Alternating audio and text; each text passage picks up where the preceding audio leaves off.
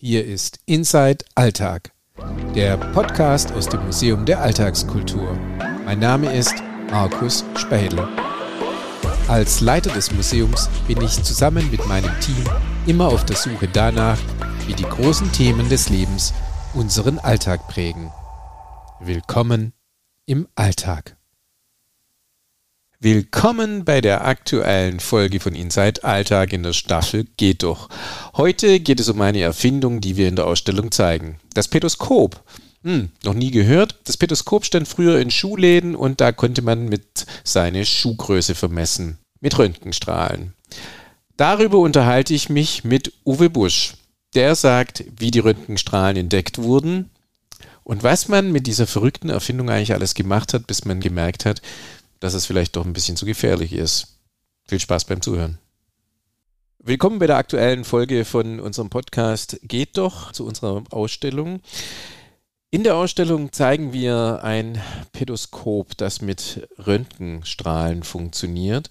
Und Röntgenstrahlen heißen tatsächlich Röntgen nach einer Person. Und wer könnte sich mit Röntgen besser auskennen als der Direktor des Röntgenmuseums in Remscheid, Dr. Uwe Busch? Und der ist mir gerade per Videokonferenz aus Remscheid zugeschaltet. Hallo, Herr Busch. Hallo, Herr Schweide, grüße Sie. Es freut mich, dass Sie die Zeit gefunden haben, sich mit mir über Röntgenstrahlen zu unterhalten, beziehungsweise über Wilhelm Konrad Röntgen. Vielleicht können Sie mir und den Zuhörern den Herrn Röntgen ein bisschen näher bringen. Er wäre dieses Jahr 175 Jahre alt geworden. Er wäre auch in diesem Jahr, wir fragen sein, feiern ist vielleicht nicht der richtige Ausdruck, wir begehen seinen 100. Todestag, denn er ist am 10. Februar 1923 verstorben. Eine ganz spannende, interessante Persönlichkeit, glaube ich, ähm, für die es sich auch lohnt, ein Museum zu machen, was sich auch lohnt, sich anzuschauen bei uns in Remscheid an seinem Geburtsort. Also Herr Röntgen hat quasi äh, seinen Lebensweg hier in, in Lennep als Kind einer Tuchmacherfamilie begonnen. Ähm, sein Vater war Tuchhändler, Tuchfabrikant und er hat seinen Sohn versuchen wollen, auf diesen Weg zu bringen, selber auch im Tuchhandel tätig zu werden. Es ist nachher alles ein bisschen anders gekommen.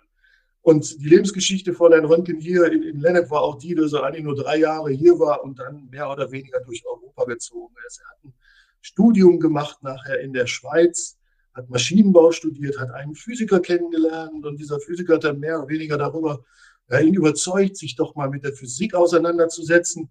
Schulisch hatte der Röntgen leider da ein paar schlechte Erfahrungen. Er hatte gute Schulzeugnisse, die meisten schlechten Noten allerdings in Physik, kurioserweise. Er hat sich aber dann doch darauf eingelassen, sagte später, tollste Entscheidung seines Lebens, Physik zu machen. Ging mir ähnlich. Also auch Medizinphysiker geworden und es ist schon ein spannendes, interessantes Feld. Und Herr Röntgen ist da auch relativ stark eingetaucht in die Forschung damals im 19. Jahrhundert mit seinem Mentor August Kuhn zusammen, der eher so ein theoretischer Denker war und der Röntgen halt, weil sehr, sehr gut eben halt auch sich mit, mit Maschinenbau und wie baue ich Dinge auseinandersetzte, er baute die passenden Experimente. Und es war ein sehr, sehr gutes, kongeniales Team und so langsam wurde die Fachwelt aufmerksam und Röntgen wurde dann später auch zum Professor für Physik an den Universitäten Gießen, Würzburg, München waren die Hauptstationen, an denen er tätig war. Und er hat sich mit vielen, vielen interessanten Themen beschäftigt. Er war eigentlich, sage ich mal, sowas wie so eine Art Prototyp eines Naturforschers. Und dann entdeckt er diese Strahlung, die später seinen Namen trägt. Ich weiß nicht, trägt die eigentlich nur bei uns seinen Namen, also im deutschen Sprachraum, oder hat es sich äh, international durchgesetzt oder gilt sonst die X-Rays? Ja, wir arbeiten dran, Herr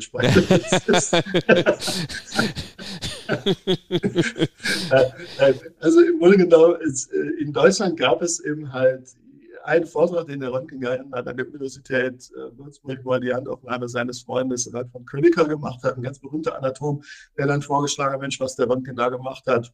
Als Mediziner hat er sofort gewusst, boah, was das für tolle Implikationen für die Medizin gibt. Dann nennen wir Röntgenstrahl. In seinen Publikationen hat er nie davon gesprochen. Er wollte das auch nicht annehmen. Also er war da immer eigen. Hat also, was wir halt kennen, X-Strahlung. In, in seinen Arbeiten steht, X-Strahlung. Und er ist immer dabei geblieben. Und also wenn, wenn, Sie wissenschaftlich arbeiten, auch weltweit wissenschaftlich arbeiten, und seine Arbeit ist halt in alle möglichen Sprachen übersetzt worden, steht überall X-Strahlung, also nutze ich dann auf jeden Fall die Nomenklatur und die Begrifflichkeit, die der Originalautor geprägt hat. Da sind wir ja schon in einem spannenden Punkt. Also es gibt jetzt irgendwie eine neue Technologie, beziehungsweise es, es wird etwas entdeckt und dann kommt die Frage der Anwendung. Was tun wir jetzt mit diesen neuen Kenntnissen? Und äh, tatsächlich, das eine war da relativ schnell und klar, auch durch das erste öffentliche, öffentlich sichtbare Experiment, also Radiologie, sprich in der Medizin. Aber in welchen Feldern wurde denn da sonst noch irgendwie experimentiert? Was hat man sich denn eigentlich alles ausgedacht, was man mit dieser Strahlung denn jetzt eigentlich alles tun kann?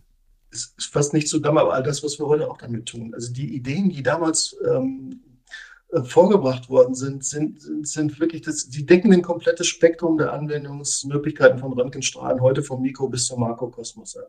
Also die Medizin war natürlich die war absolut begeistert, weil der Traum der Medizin wurde, war, wir können jetzt, ohne dass wir jemanden aufschneiden, in den menschlichen Körper hineinschauen und alle Diagnosen stellen, ohne dass wir da irgendwie invasiv eingreifen müssen.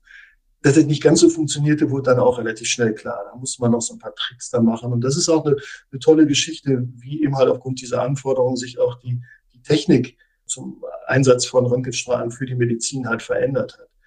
Und es, es gab unterschiedliche Fragestellungen. Es gab zum Beispiel Fragestellungen, hm, er hatte einen Vortrag gehalten beim Deutschen Kaiser in Berlin und war quasi dann beim Abendessen mit den hohen Militärs gemeinsam an einem Tisch, die ihn dann gleich fragten, ob man das denn nicht auch benutzen kann, um zu gucken, ob die Gewehre der Armee gerade ausschießen.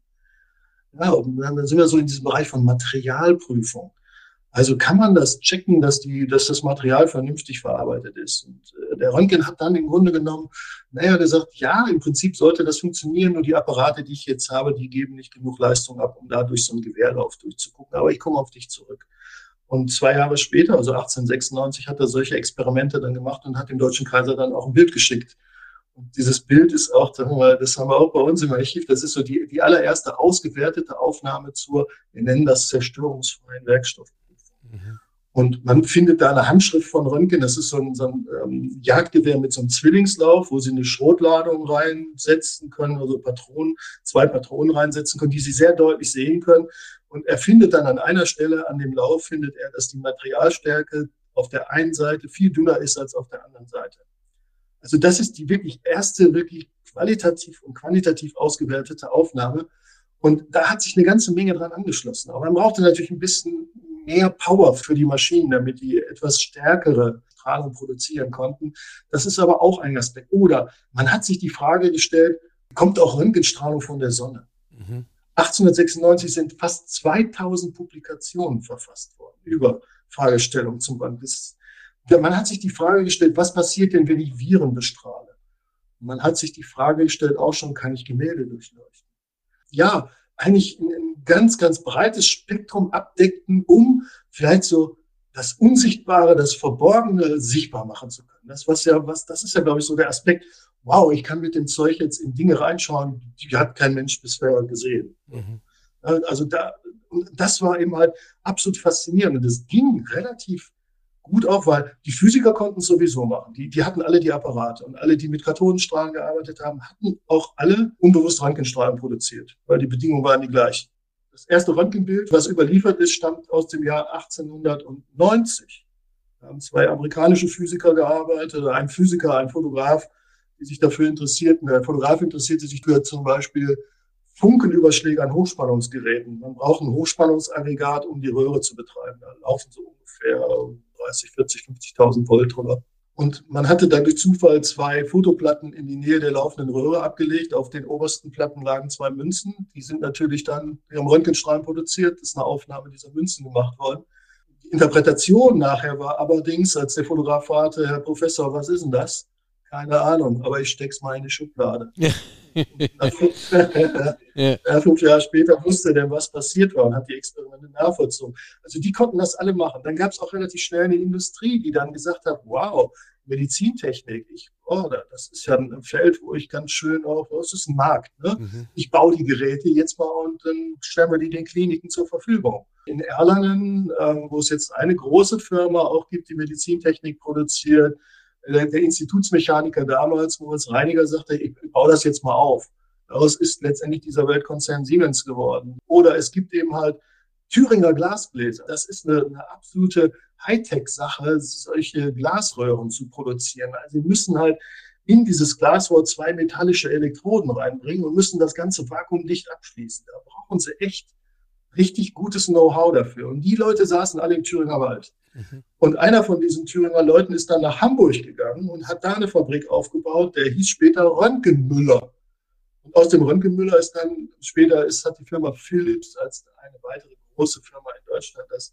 Und daraus ist relativ schnell auch in ganz Deutschland gab es mehrere auch ähm, äh, Kooperationen zwischen zum Beispiel sag mal, die Medizin war der Träger, die Medizin war der Motor für das Ganze. Wie kann ich bessere Bilder machen? Die Mediziner haben sich mit den Physikern zusammengetan. Die Physiker haben sich dann zu, die beiden zusammengetan mit den Industriefirmen.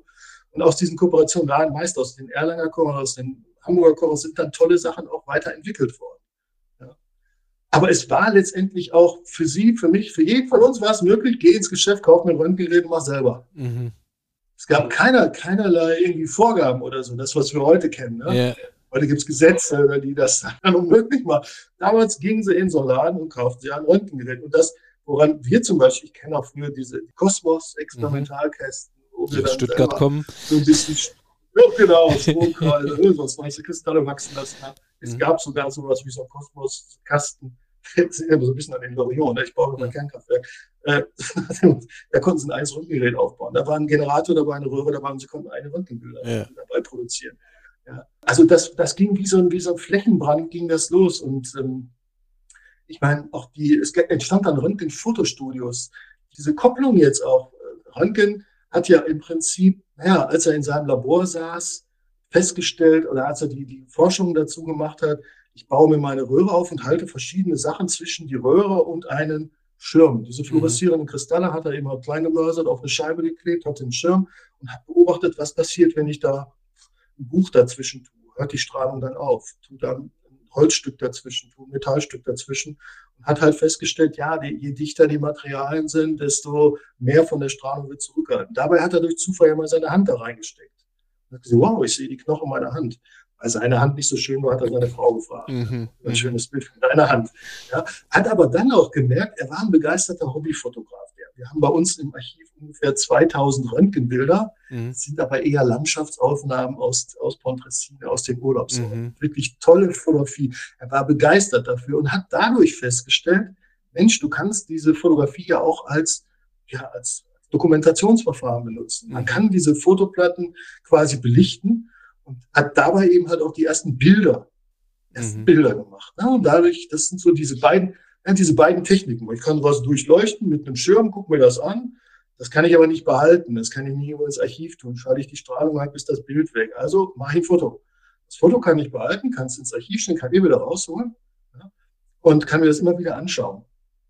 Und das waren quasi auch so Dinge, die dann nachher in der Medizin, diese Verfahren kennen wir halt heute noch. Ne? Wir mhm. machen Aufnahmen, Radiografie und wir machen Fluoroskopie, wir machen Durchleuchtung. Wenn es zum Beispiel darum geht, dass man na, also Katheter durch den Körper schiebt, äh, Herzkatheteruntersuchungen macht, das muss man unter Kontrolle von Röntgenstein kontinuierlich machen, weil ich ja gucken muss, wie läuft mein Katheter da rein. Mhm. Und alle, viele, viele diese Dinge, alles schon 1896 auch in der Medizin, alles, was wir heute, wir nennen das so Subspezialitäten. Also die einen gucken auf den Kopf, die anderen gucken auf die Gelenke, die anderen gucken auf die inneren Organe. All das ist schon 1896 irgendwo mal angedacht worden. Natürlich nicht mit immer durchschlagenden großen Erfolg. Das machte dann die weitere technische Entwicklung erst möglich. Mhm. Aber dann sind wir ja bei den Anwendungsmöglichkeiten und dann sind wir ja bei diesem wunderbaren Pedoskop ähm, und bei diesem fluoreszierenden Verfahren, das Sie beschrieben haben. Wann tauchen die eigentlich auf? Also wann fangen an, die Röntgengeräte in die Schuhläden zu wandern? Kann man das festhalten? Man kann so ein bisschen die Geschichte dieser Pädoskope nachvollziehen, die eigentlich ursprünglich einen anderen Zweck haben sollten. Ähm, es gibt da, quasi man auf eine Person zurückführen. Ähm, es gab einen amerikanischen Arzt, Löw hieß der Mann, der hat im Rahmen des Ersten Weltkriegs sich Gedanken darüber gemacht, wie kann ich zum Beispiel Brandkörper in den Extremitäten von Soldaten feststellen, ohne dass die sich ihre Stiefel ausziehen müssen. Weil wenn jemand verletzt ist, dann sind das natürlich tierische Schmerzen. Und wenn man dann im Grunde genommen genau gucken will, wo ist denn die Verletzung und muss die Stiefel erst in seine. Und daraus hat er ein Gerät entwickelt, was im Feldeinsatz benutzt werden sollte. Röntgen innerhalb der Weltkriege war ein ganz, ganz wichtiger Aspekt. Man hat eben halt auch Röntgenapparaturen direkt in frontnahe Lazarette. Also das Röntgen war relativ wichtig, weil genau das, was gut funktioniert, nämlich Fremdkörpersuche, geht mit Röntgenstrahlen in den Kriegen natürlich, da haben sie Millionen von Fällen, die sie da untersuchen können. Da kommt auch zum Beispiel Marie Curie als eine andere wichtige Person mit ins Spiel, die den radiologischen Dienst des französischen Roten Kreuzes organisiert hat und mit ihrer Tochter eben halt in frontnahe Lazarette gefahren ist und solche Untersuchungen gemacht hat. Und der Löw hatte die Idee, war das ein Spezialgerät, kein interessierte es. Und im Grunde genommen nach dem Ersten Weltkrieg hat er versucht, ein Patent anzumelden. Und dieses Patent hat dann eine amerikanische Schuhfabrikationsfirma gesehen und sich gedacht, Mensch, interessant.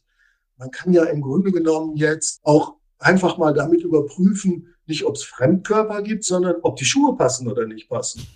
Und daraus ist dann so ein spezielles, ja, Patent entstanden oder eine Idee entstanden. Wir bauen Geräte, mit denen wir überprüfen können, ob der Schuh tatsächlich vernünftig bei dem jeweiligen Kunden passt oder nicht passt. Das ging in der Zeit so ein wenig einher, sagen wir so 1920er Jahre, einher damit, dass äh, so langsam die industrielle Schuhproduktion aufkam. Also früher Vorher ging man zum Schuster, der vermaß den Fuß und er spannte dann den Schuh auf den Leisten und sie bekamen dann eben halt passende Schuhe und äh, die mussten dann auch exakt passen, äh, wenn sie neue Schuhe hatten, weil die mussten dann quasi sehr, sehr lange halten. Mit der maschinellen, industriellen Produktion äh, waren viele Leute am Anfang sehr, sehr skeptisch. Taucht das was? Geht das überhaupt? Passen die überhaupt? Grunde genommen war das ein super Marketing-Aspekt zu sagen, okay, wir bieten euch super Hightech Wissenschaftsschuhe an ne? und die könnt ihr mit super Hightech Equipment auch anprobieren und genau schauen. Ihr seht das selber, dass die passen oder nicht passen. Und äh, so ein bisschen im, im Rahmen so auch amerikanischer Depression und wie kann ich da Geld verdienen und wie kann ich letztendlich da auch Leute animieren, ins Schulgeschäft zu kommen, hieß es eben halt, Leute, jetzt hier jedes Mal, wenn ihr vorbeikommt, kommt zu uns herein, wir vermessen eure Schuhe. Es wird mal wieder Zeit, dass ihr euch einen neuen Schuh anpassen lasst. Wir vermessen den für euch mit, mit den Spezialgeräten, die wir hier vor Ort haben. Also tatsächlich so ein Event-Charakter. Das war sowas, ja. ja. Ich, ich, weiß, ich bin ja noch so ein Jahrgang, der kennt die Dinger ja auch noch. Also im Grunde in den 20er Jahren ging das los und es, es, hat sich dann lange, lange halt gehalten. Wenn wir so mal gucken in Revue bei uns in Deutschland, erst so 1973 sind die verboten worden. So spät. Das ist ganz interessant, aber in den 60er Jahren waren die noch sehr populär auch. Ich erinnere das noch damals mit, auch mit meinen Eltern dann immer zum Einkaufen Schuhe einkaufen. Es gab sowas wie ja, Salamanderschuhe und den Lurchi. Mhm. Der Lurchi war so das Synonym für, für Schuhkauf oder ist so ein kleiner Salamander, der dann die Kinder dann animierte. Und ich weiß noch genau in dem Schuhladen, wo wir immer hingingen, da gab es eine Rutsche für Kinder in die unteren Etagen. Da gab's halt, da war die Kinderabteilung. Da rutschten wir dann runter und in, wenn wir unten ankamen, in der Mitte des Raumes stand quasi so ein hölzerner Apparat. Mhm. Eine Kiste auf einem Podest, mit so, mit so einem Kordel umgeben, dass man also wirklich ganz wichtig wurde das präsentiert in der Mitte des Raumes.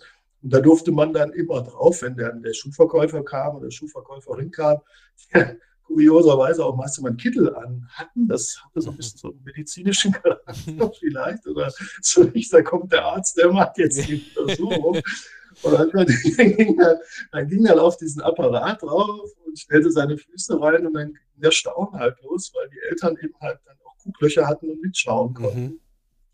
Und das war wirklich wie so eine Zeremonie. Ne? Das war wirklich was, was, wo wir aber auch als Kinder ziemlich viel Spaß hatten, weil dieser, das unsichtbare Sicht, du guckst in dich selber rein. Es war ein bisschen gruselig, mhm. ja, aber du, ja. Guckst, du kannst in dich selber rein. Das war schon eine gewisse Faszination. Und ich weiß nicht, ich habe, glaube ich, nicht so recht verstanden, warum sie die Dinger dann tatsächlich nachher nicht mehr äh, zur Verfügung gestellt haben. Denn in den 70er Jahren sind die dann doch, oder Ende der 60er, 70er sind die dann doch alle mehr oder weniger in mhm. Aber das, das ist ganz spannend. Also diese Mischung aus wissenschaftlichem Argument, also sozusagen, jetzt kann man es wirklich überprüfen und andererseits das Verkaufsevent möglichst anzupagen. Irgendwie waren früher mehr Rutschen in Schuhläden und tatsächlich auch Lurchi ist total bekannt, weil der kommt hier direkt um die Ecke. Ein Hauptanziehungspunkt bei uns im Museum ist das das Lurchi-Karussell, das früher halt auch in Schuhhäusern stand. Also früher waren, glaube ich, Schuhhäuser irgendwie Vergnügungspaläste, hat man irgendwie das Gefühl, was einem da alles geboten wurde. Aber ähm, tatsächlich, das Interessante ist ja, dass das Faszination gesorgt hat, aber tatsächlich heutzutage wenn ich jetzt an dem Petoskop vorbeiführe, bekommt man halt irgendwie Kopfschütteln und sagt so, z, z, z, wie konnte mhm. man das denn überhaupt noch machen und überhaupt. Aber es entsteht ja aus einer gewissen Euphorie und tatsächlich in, auch in der Unkenntnis über, welche Gefahren drin stecken. Ja. ja. Das ist generell ja das Problem gewesen bei der Anwendung der Röntgenstrahlen in der Anfangszeit. Welche Gefahren birgt das eigentlich? Äh, das das Problem, was wir Menschen halt haben, ist, wir können diese Strahlung nicht detektieren. Wir haben ja bestimmte Detektoren oder Sensoren, aber äh, unsere Augen sehen die nicht, unsere Ohren hören die nicht, unsere Haut fühlt die nicht. Wir spüren das letztendlich überhaupt nicht mit unseren Sinnen, ob nun eine, sagen wir mal, Apparatur Röntgenstrahlung produziert oder nicht. Mhm es ist immer so auch die Frage, klar, wie gefährlich ist er, wie wann muss man da eingreifen? Man, man hat das wirklich, das ist so empirisch, genauso wie die, die Radiologie als Wissenschaft eher so ein bisschen empirisch entstanden ist, hat man aufgrund der Erfahrung, die dann auch meistens die Radiologen und Radiologinnen, die da angefangen haben zu arbeiten, gemacht haben, daraus dann Schlüsse gezogen. Das heißt, die, die radiologische Technik ist eigentlich so entwickelt worden, keiner hatte eine Ahnung, wie sieht irgendwie was Krankhaftes im Röntgenbild aus. Okay, wenn da jemand eine Schussverletzung hat oder sich den Arm gebrochen hat, die Knochen stehen auseinander, dann muss ich nicht ein radiologisches Studium oder Medizinstudium gemacht haben, das sehen. Das sehen Sie und ich, jeder sieht das irgendwo. Aber es gibt eben halt auch Dinge, wo sie halt lernen müssen. Wie sieht ein Tumor halt aus Röntgen? Das haben wir gerade gesagt, da steht jemand vor dem Leuchtschirm, der Patient hat Probleme beim Atmen, sie schauen sich das auf dem fluoreszierenden Schirm an, wo sie sagen, okay, das könnte was sein, ich mache mal ein Foto, Damals waren immer in der Anfangszeit hatten sie nur Belichtungszeiten, teilweise haben wir gesagt 30 Minuten für eine Handaufnahme. Um, um 1900 herum waren es immer noch 4, 5, 6 Minuten. Für eine Thoraxaufnahme brauchten sie 10, 15, 20 Minuten. Mhm. Die ersten Aufnahmen, die gemacht wurden, sind sogar noch länger. Also nach dem Motto, jetzt mal tief einatmen, Luft anhalten, weiteratmen.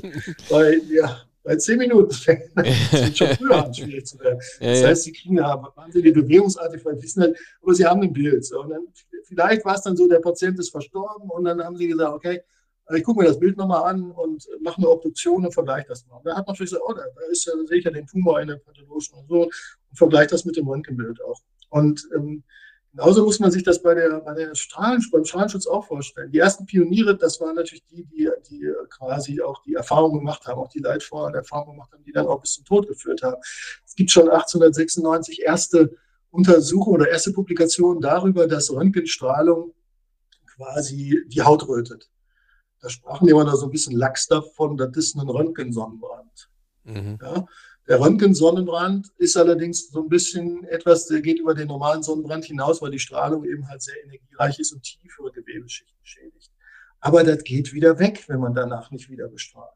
Ja, mhm. Das ist reversibel, das geht wieder weg. Mhm. Oder aber man hat festgestellt, dass wenn Sie eine Aufnahme machen von Ihrem Kopf, so den Schädelknochen sich anschauen, dann brauchen Sie längere Belichtungszeiten. Das waren auch so 1896 waren das noch so boah, Stunde, mhm. Belichtungszeit ungefähr. Mhm. So, und dann die, die, Effekte, die dann erzielt werden, die, die Kopfhaare zur röhre zugewandten Seite, die fällen dann aus. Normales prima Epilation ist weg. Okay. Ist aber auch reversibel, die wachsen wieder nach.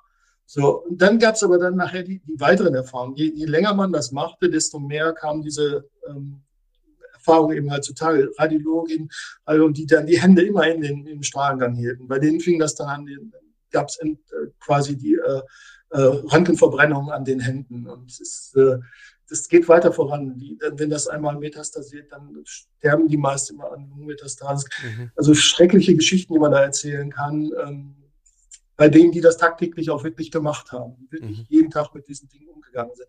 Es gab auch ein paar von diesen Pionieren, die wirklich, ja, das ist so der echte Pioniergeist, die das tatsächlich wissentlich gemacht haben, bewusst gemacht haben. Ich sage aber, ich hau mir meine Hand unter die Röhre und guck mal, so lange, wie ich das mache.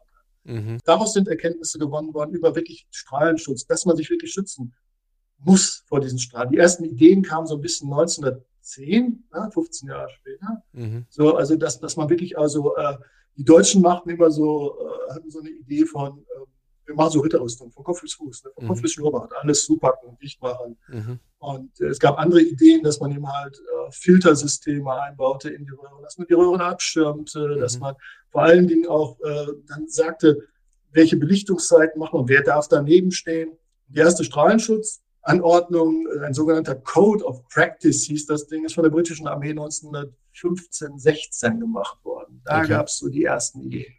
Dass Röntgenstrahlen karzinogene will, also dass durch Röntgenstrahlen Krebs entsteht, hat man erst in den 19, Anfang 1920er Jahre in Erfahrung gebracht. Also ungefähr die Zeit, wo die Pedoskope halt aufkamen. Dann hat man gesagt, die Strahlung darin ist so gering und es passiert irgendwie so selten, dass deswegen keine Gefahr davon ausgeht. Ich meine, das nächste, was einem einfällt, ja. ist Arbeitsschutzgesetz, weil da ist ja. irgendwie so ein Verkäufer, Verkäuferin daneben, die ja immer dabei ist, wenn irgendwie äh, das Pedoskop jo. eingeschaltet wird. Arbeitsschutz hat man damals ja nicht so in dem Sinne ernst genommen, wie wir das heute haben. Also damals war das eben halt wirklich, ähm, man hat auch die, die Schuhgeschäfte hatten da viel, viel mehr Freiheiten. Die konnten das machen, wie sie das gerne wollten. Und wenn sie damit mehr Schuhe verkauften, war das eben halt schon legitimierbar für, für die äh, Schuhhändler dort auch. Ja, es gab da auch noch nicht so diese wirklich ganz konkreten Überlegungen dazu, wie man sich schützen kann. Es wurde erst in den 1920er Jahren wurden auch internationale Kommissionen erst gegründet zum Strahlenschutz, äh, um sich da näher mit diesen Dingen zu beschäftigen. Also das war etwas so eher so diese, diese Faszination das Unsichtbare für jedermann sichtbar zu machen und das noch mit so, einem, ja, so einer Sache zu verbinden. Ich kaufe mir tolle Schuhe und habe da ein gutes Gefühl, also Lebensgefühl. Also stand dann noch mehr im Vordergrund. Und es war auch eigentlich in der Öffentlichkeit damals nicht verpönt. Also es gab kaum irgendjemand, der sagt, oh nee, weg damit und das ist viel zu gefährlich, weil da war quasi die, die Wissensbasis auch noch gar nicht mhm. da. Zehntausende von diesen Maschinen standen in Schuhgeschäften mhm. in den USA. Also das war wirklich so ein Boom in den 20er, 30er Jahren auch noch. Und äh, es gab kaum Publikationen darüber, dass es gefährlich war. Es wurde nicht irgendwo mal festgestellt, dass sich da irgendjemand mit so einem Gerät wehgetan hat oder dass da irgendwie was draus entstanden ist wie Krebs. Es gab nur einen einzigen Fall, der da irgendwo mal dokumentiert wurde, dass bei einem, also so ein Schuhmodell, was Schuhe ja. vorführt, weil der Dame wurde dann, äh, die dann also wirklich dauernd ihre Füße in den Apparat gehalten hat, ne, beim Messen oder ja. Ausstellung oder ja. wo auch immer was. Bei der wurde dann festgestellt, dass die tatsächlich dann eben halt äh, Strahlenverletzungen bekommen hat, die dann so weit führte, dass sogar auch das Bein amputiert werden musste. Okay. Das ist auch wirklich in der Geschichte jetzt hier ein ganz, ganz seltener Fall. Manchmal gibt es noch, also auch in der Letz in den letzten 20, 30 Jahren mal so ein Fall, so Basalzellenkarzinome am Fuß, äußerst seltene Sachen, von einer Dame, die mal im Schuhgeschäft gearbeitet hat, dann heute zu sagen, das ist der Kausalzusammenhang, äußerst schwierig. Okay. Heutzutage wird man natürlich sagen, wir wissen jetzt, wir wissen, welche Strahlung die Dinger produziert mhm. haben. Und wir wissen, dass das absolut gefährlich war für die Leute, die zum Beispiel da mal ab und zu aufstanden. Vielleicht nicht ganz so gefährlich, ja. ja, ja. Aber schon, die Strahldosen waren damals schon quasi waren so, dass da durchaus nach heutiger Sicht Strahlenschädigungen entstehen könnten Ten ist wieder, das ist alles so ein bisschen statistisch. Das ist, ich kann jetzt nicht sagen, äh, also ab der Größenordnung der Strahlendosis, die da für so eine Untersuchung der Füße kann was entstehen, muss aber nicht. Das Interessante ist dabei, dass äh, tatsächlich auch nochmal wirklich die Größenordnungen irgendwie zu verstehen. Im Aufsatz, den Sie mir da äh, mal zugeschickt haben, äh, sprechen Sie selber von, dass in den 50er Jahren in der Schweiz in Schulläden mehr geröntgt oder häufiger geröntgt wurde als in Krankenhäusern. Und dann werden eigentlich die Dimensionen bewusst. Jetzt wurden die, wie Sie gesagt haben, Anfang der 70er Jahre dann in, in, in Deutschland verboten, aus dem Verkehr gezogen. Aber das geschah ja, glaube ich, nicht mit einem großen Aufschrei oder ähnlichem. Ich ziehe für mich eher raus, dass das einfach der Eventcharakter vielleicht zunehmend an Bedeutung verloren hat und eigentlich deswegen die Geräte zunehmend eigentlich nicht mehr so wichtig waren und deswegen eigentlich auch problemlos auch aufgrund der, der anderen Gesetzesvorgaben dann eigentlich auch äh, entnommen werden konnten und dass das ja gar nicht erstmal so eine Pflichtaufgabe war dadurch. Hat aber auch was mit Sensibilisierung in der Öffentlichkeit zu tun. Also mhm wir haben auch im Archiv einige Unterlagen, die dann zum Beispiel in einschlägigen Zeitschriften, populären Zeitschriften, Familienzeitschriften veröffentlicht worden sind, wo dann halt drin steht, ja, man weiß ja wirklich nicht so genau und müssen wir weiter unsere Kinder da bestrahlen? Und okay. da besteht ja schon eine Riesengefahr. Und so langsam sickerten halt diese, diese wissenschaftlichen Erkenntnisse auch in die Öffentlichkeit. Und nennen wir es mal Investigationsjournalismus, was auch immer, die dann eben halt solche Dinge halt auch griffen. Man war natürlich dann auch in den 50er, 60er Jahren mehr noch, glaube ich, sensibel. Wir hatten die Atomwaffenexperimente, wir hatten diese Fallout-Sachen. Da wurde man schon so ein wenig aufmerksam auf Strahlung. Oder auch diese Dinge, die passiert sind im Rahmen von der Nutzung von radioaktiven Substanzen. Mhm das, die Ziffernblattmalerinnen, mhm. die quasi dann Uranfarbe auf Ziffernblätter auftrugen und die Pinsel mit den Lippen immer spitzten, die dann dazu führten, dass sie Zungenkrebs bekamen und elendig starben, die allerdings da damals auch erstmal nicht so in der Öffentlichkeit traten, bis eben halt ein ja, wichtiger amerikanischer Stahlteilkuchen, der sich jeden Morgen einer Radium Kur unterzogen hat und radioaktives Wasser zu sich genommen hat, verstarb. Erst da wurde die Öffentlichkeit aufmerksam. Also da kam dieses Thema Strahlung natürlich und Gefahr vor Strahlung und Atomwaffen und diese viel, viel mehr in die Öffentlichkeit. Und dadurch gab es eine andere Sensibilisierung auch dazu. Mhm. Ja, da war das nicht mehr so, dass das Tolle, da, da waren Eltern auch vorsichtig und sagen, okay, da will ich jetzt nicht, dass mein Kind auf diese Apparate geht. Außerdem sagen wir so, der Verkauf, es gab ja, es gab zwar noch Schuster, wo man hingeht und sich seine Schuhe machte, aber jeder kaufte seine Schuhe im Laden und die waren alle fabrikmäßig produziert worden oder industriell produziert worden. Da gab es halt nichts, was letztendlich irgendwo äh, ja quasi noch wirklich individuell angefertigt worden ist. Also dieser Verkaufszweck und diese Intention oder auch in der Depressionsphase Leute zum Kaufen zu animieren, das war ja weg. Mhm. Das, das gab es ja so nicht mehr. Also, also die gesellschaftliche Entwicklung, die es da gab. Von daher wurden diese Maschinen einfach auch nicht mehr als so das Tolle wahrgenommen, sondern man nahm jetzt eher andere Aspekte wahr. Mhm. Es war sicherlich immer noch interessant, das Unsichtbare sichtbar zu machen. 60er Jahre, ich war da auch noch drauf. Mhm. Aber so dieses, dieses da, da, ist doch was, hm, sollte man ein bisschen vorsichtig mit sein, lass uns das doch lieber. Aber es ist halt schon so, wenn Sie überlegen, in den 50er Jahren ist das, in, Ende der 50er Jahre ist das in der Schweiz dann komplett verboten worden. Die Amerikaner haben es dann auch in den Ende 60er Jahre verboten. Gut, wir haben ein bisschen länger gebraucht. Den 70er, 1973 mhm. ist bei uns halt verboten worden, auch wirklich. Das ist schon dann so ein Prozess, wo man die Dinger immer noch hätte benutzen können, aber viele Schulläden haben es auch nicht mehr getan, weil dann kehrte sich das um. Mhm. Das vorher das Tolle war, okay, die, die wollen meine Kinder da und da gehen wir jetzt nicht mehr rein. Also ja. da, das mhm. war schon so, ne, vielleicht so, mhm. ich nehme das mal weg, dann war es eher destruktiv für die Verkaufsgespräche, als dass es irgendwo mhm. progressiv war. Das sagen, okay, ich will aber da drauf, ich will das angucken. Okay. Da gab es da immer noch so ein paar, ja, aber vielleicht sind das so ein paar Aspekte, die man da so ja, ja. kann, aber so eine richtige Analyse darüber haben wir auch nicht. Okay. Wunderbar. Also ähm, im Endeffekt muss ich ehrlich sagen, die Faszination fürs Pedoskop bleibt und tatsächlich, manchmal denke ich, ich würde schon gerne eigentlich mal durchgucken. Aber jetzt, äh, wo ich ausreichend die Gefahren und Risiken kenne, nein, also tatsächlich, ich empfehle es niemandem, das tatsächlich zu tun. Es ist auch mit der Gesetzgeber untersagt das. genau. Das ist auch aus gutem Grund. Herr Busch, vielen, vielen Dank für das Gespräch. Allen Zuhörerinnen und Zuhörern lege ich nochmal das Röntgenmuseum in Remscheid ans Herz, vorbeizugehen. Wer mehr über Röntgen und das Röntgen erfahren will, ist dort gut aufgehoben und schaut mal tatsächlich vorbei. Ich bedanke mich recht herzlich für das spannende und aufschlussreiche Gespräch und bin sehr froh darüber, dass wir das Pedoskop in unsere Ausstellung genommen haben, wo ich am Anfang gar nicht mehr dachte, dass da so viel drin steckt, wie ich heute erfahren habe. Vielen Dank, Herr Busch. Beide. Danke mich auch herzlich und es sind wirklich, ich glaube, tolle Geschichten, die man darüber erzählen kann. Man kann auch eine ganze Menge, glaube ich, darüber lernen, wie halt Technik angenommen wird und wie Technik dann auch in die Öffentlichkeit kommt und wie man dann über Technik dann spricht. Sehr spannende Sachen. Herzlichen Dank auch Ihnen für das Gespräch. In der nächsten Folge habe ich den Reinhold Bauer zu Gast. Reinhold Bauer ist Professor für Wirkungsgeschichte der Technik an der Uni Stuttgart und wir unterhalten uns über das Scheitern. Warum Scheitern so hip ist und warum wir alle auf einmal scheitern wollen. Und wenn es dann zum Schwur kommt, wollen wir dann wirklich noch scheitern? Das könnt ihr beim nächsten Mal hören und was das alles mit der großen Erfolgsgeschichte der westlich-europäischen Welt zu tun hat. Hm. Viel Spaß, bis zum nächsten Mal am 21. August. Hat dir diese Folge gefallen? Dann folge doch dem Podcast, hinterlasse einen Kommentar oder empfehle uns weiter.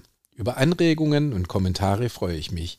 Bitte schicke sie an podcast.landesmuseum-stuttgart.de. Danke fürs Zuhören und bis zum nächsten Mal. Am Mikro war Markus Speidel.